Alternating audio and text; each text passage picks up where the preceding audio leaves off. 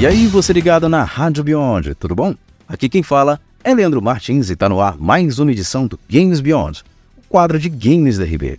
E como você bem sabe, intercalamos entre edições de Mega Man Clássico e Castlevania, e claro, como a última edição do Games Beyond, com exceção do especial de Super Mario Bros. com meu querido Ícaro, Ícaro Ramone, foi de Mega Man, então a edição da vez é de Castlevania. Da última vez que a gente falou na saga Castlevania, a gente falou de Dracula's Curse. Então hoje vamos de Curse of Darkness. Mas antes, solta a vinheta. Games Beyond. Castlevania Curse of Darkness é um jogo de ação e aventura. É o segundo título 3D desenvolvido pela Konami, lançado em 2005 após Castlevania Lament of Innocence, e estava disponível para várias plataformas mas a que nos interessa é o PlayStation 2, que é a sua versão mais conhecida.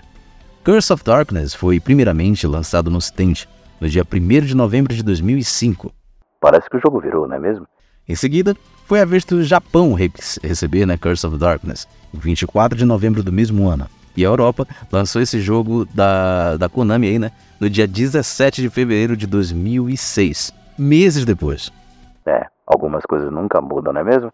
E esse é o primeiro jogo na linha cronológica a ter um personagem não Belmont, no caso, o Hector, como protagonista. E, e é mais um né, dos jogos onde o trio monstro da, da Konami está nativa. Eu falo de Koji Igarashi na direção e produção do jogo, Ayami Kojima como artista principal e seus elementos góticos, e claro, eu não posso esquecer de Michiro Yamane, a mulher que só falta fazer magia na trilha sonora do game. Bom, sem mais enrolação, bora lá.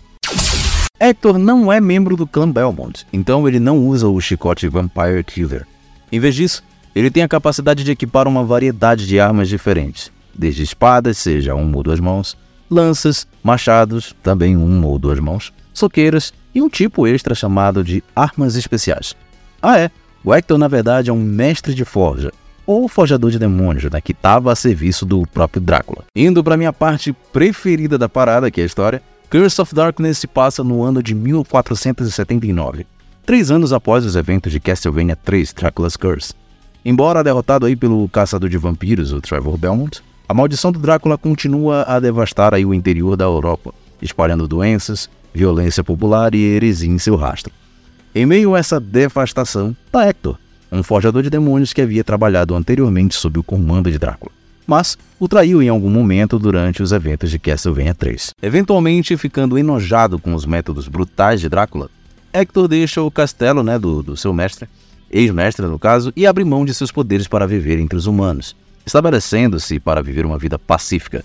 Quando a noiva de Hector, Rosalie, é acusada de bruxaria e queimada na fogueira, Hector descobre que o assassinato dela, assassinato, perdão, dela foi dirigido e planejado pelo seu rival, mestre de forja, Isaac.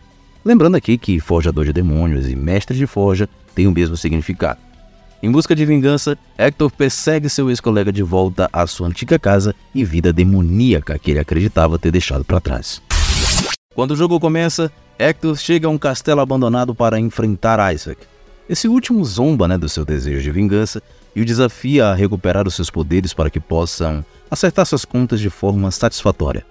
Hector aceita o desafio com relutância e começa a caçar seu ex-amigo pelo interior da Transilvânia. Durante sua busca, ele encontra várias pessoas. Julia Laforese, uma jovem bruxa no exílio que acaba por ser irmã de Isaac, Trevor Belmont, que desconfia dele por ser um mestre de forja, Zed, um homem santo gentil, que lhe oferece informações confiáveis sobre a história de Isaac, e paradeiro e etc. E Saint Germain, que é um misterioso viajante do tempo que o pressiona para abandonar sua busca.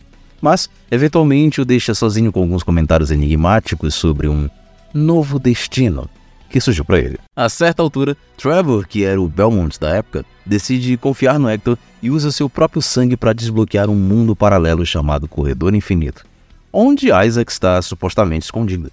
No entanto, quando Hector luta contra um Dullahan lá, um glifo maligno, perdão, canaliza sua energia e a usa para invocar uma nova encarnação do castelo de Drácula.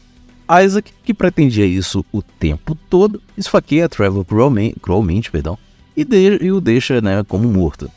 Spoiler! É, em algumas HQs e na parte final do jogo a gente descobre que o Trevor na verdade não foi de CPF na nota. Que bom. Hector entra no novo Castlevania onde luta e derrota o seu inimigo. Enquanto ele se prepara para matá-lo no acesso de raiva, ele de repente se lembra de Julia, que o avisou para não deixar a maldição tomar conta dele. Sim, existe uma maldição enquanto você se torna mestre de forja, que nesse caso era o que queriam usar para transformar o Hector no receptáculo da, da volta né, do Conde Drácula. Bom, horrorizado, Hector percebe que suas ações estão sendo controladas a partir da, da maldição de Drácula, né?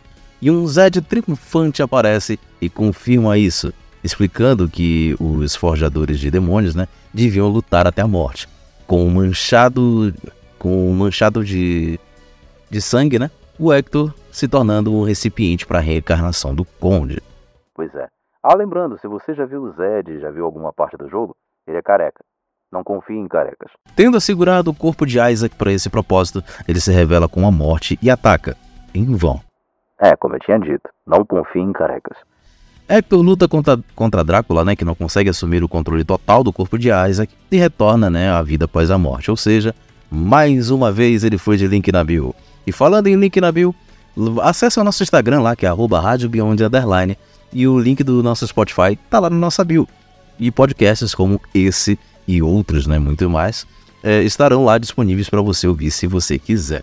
Voltando ao assunto, Hector então né, usa os seus poderes como mestre de forja para acabar com a maldição. Enfim, Julia vem em seu socorro e eles começam uma nova vida juntos. Enquanto isso, Saint Germain parte para um futuro distante, imaginando como terminará a luta entre a humanidade e Drácula.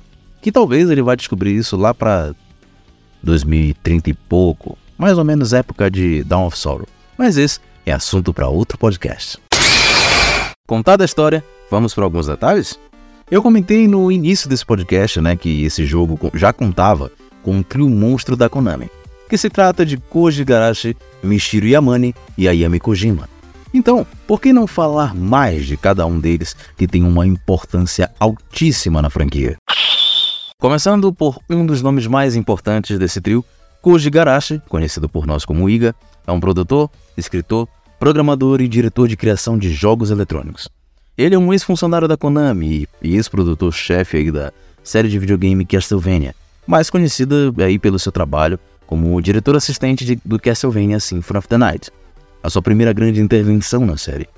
Ele trabalhou como produtor em todos os jogos né, da franquia de Castlevania, desde Chronicles de 2009 até Harmony of Despair de 2011, apesar de estar envolvido em outros jogos no mesmo período. E é graças ao mestre Iga que temos as mudanças que tornaram Castlevania o que é hoje em dia para os fãs de jogos como eu. Em 2014, ele saiu da Konami para criar o seu próprio estúdio, o Artplay, que em junho de 2019 lançou o Bloodstained Ritual of the Night, um sucessor espiritual da franquia. Ayami Kojima é uma ilustradora e artista conceitual japonesa que é mais conhecida pelo seu trabalho na série de videogame Castlevania, da Konami. Aí curiosidades, hein? Ela é autodidata e gosta de ler shonen mangás. Ela teve o seu nome conhecido né, internacionalmente quando o mestre Iga chamou a artista para trabalhar no jogo Castlevania Symphony of the Night. O convite aconteceu em 1996 e o jogo foi lançado um ano depois. Castlevania foi aclamado pela crítica e principalmente a oriental. O motivo foi a beleza dos personagens e cenários, trabalho realizado né, pela Yami. A arte lhe rendeu aí um contrato com a produtora japonesa Konami e a notoriedade na Europa e nos Estados Unidos. Graças a Yami e seu estilo mais próximo ao gótico, ele conquistou inúmeros fãs para a franquia, como eu citei anteriormente, e graças a ela, o lendário Alucard tem a aparência que conhecemos. Por fim, Mistiro Yamane nasceu em 1963 e é uma compositora de videogames.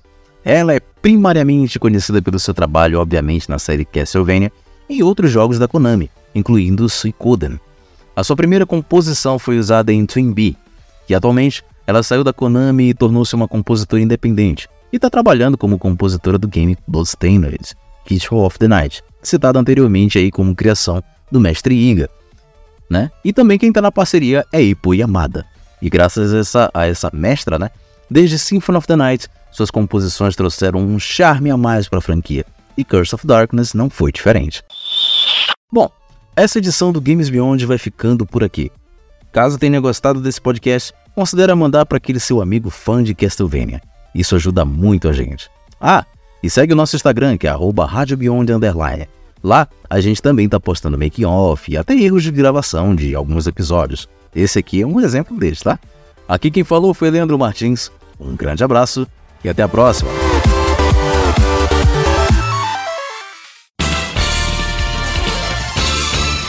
Games Beyond